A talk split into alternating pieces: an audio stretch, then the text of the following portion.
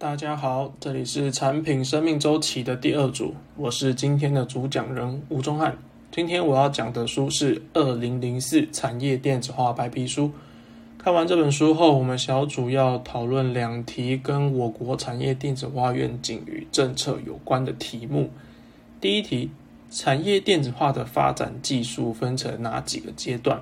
书中告诉我们，产业电子化主要分成四个阶段。第一阶段，在公司内先开发个别的应用系统与整合企业内跨资讯系统。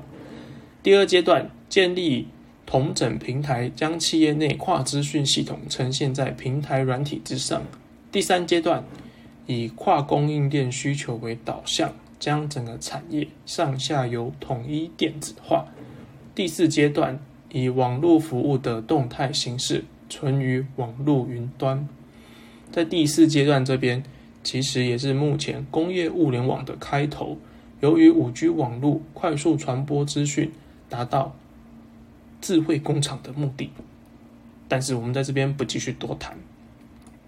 在产业电子化，其最主要的目的是整合企业内的经营资讯，并借由整合来强化上下游间的伙伴关系，以达到降低成本的目的。而企业软体的应用。刚好是 PLN 产品生命周期管理系统所横跨的范畴，在产业电子化发展的阶段，也刚好就是 PLN 的初期成型与发展阶段。也就是说，产品生命周期管理必须在产业电子化之后，当产业将大量的资讯以电子化的形式形成一笔可分析的资讯后，才能够做产品生命周期管理系统。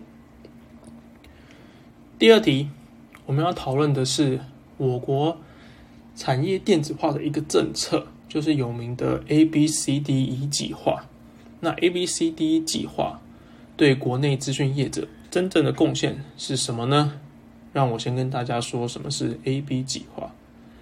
A B 计划以电子化采购为核心，计划范畴偏向采购与制造端，提升我国以外销为导向的电子化供应链能力。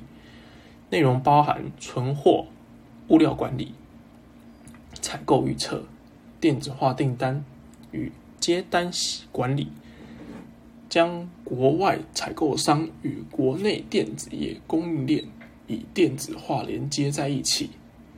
那 CDE 计划为 AB 计划的延伸，以既有电子化供应链体系为基础，进一步整合金流、物流。及研发设计，其中 C 就是 cash 金流，D 就是 delivery 物流，E 就是 engineering collaboration 协同设计。我们小组讨论后，列出了五项 A B C D 计划的效益。第一项，促进国际大厂采购。确保台湾资讯产业领先其他亚洲的国家。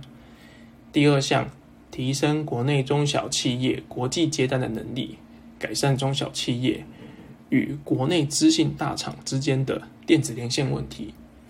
第三项，满足国内厂商台湾接单、全球生产、全球交货的金流需求。第四项，串联国外买主。国内中心厂、供应商及物流业者的物流电子化环境，加速实现全球运筹的目标。第五项，缩短产品设计周期，提升企业跨国、跨时区的研发设计能力，形成以客户导向的研发设计模式。那在推动 A B C D E 计划之后的真正贡献到底是什么呢？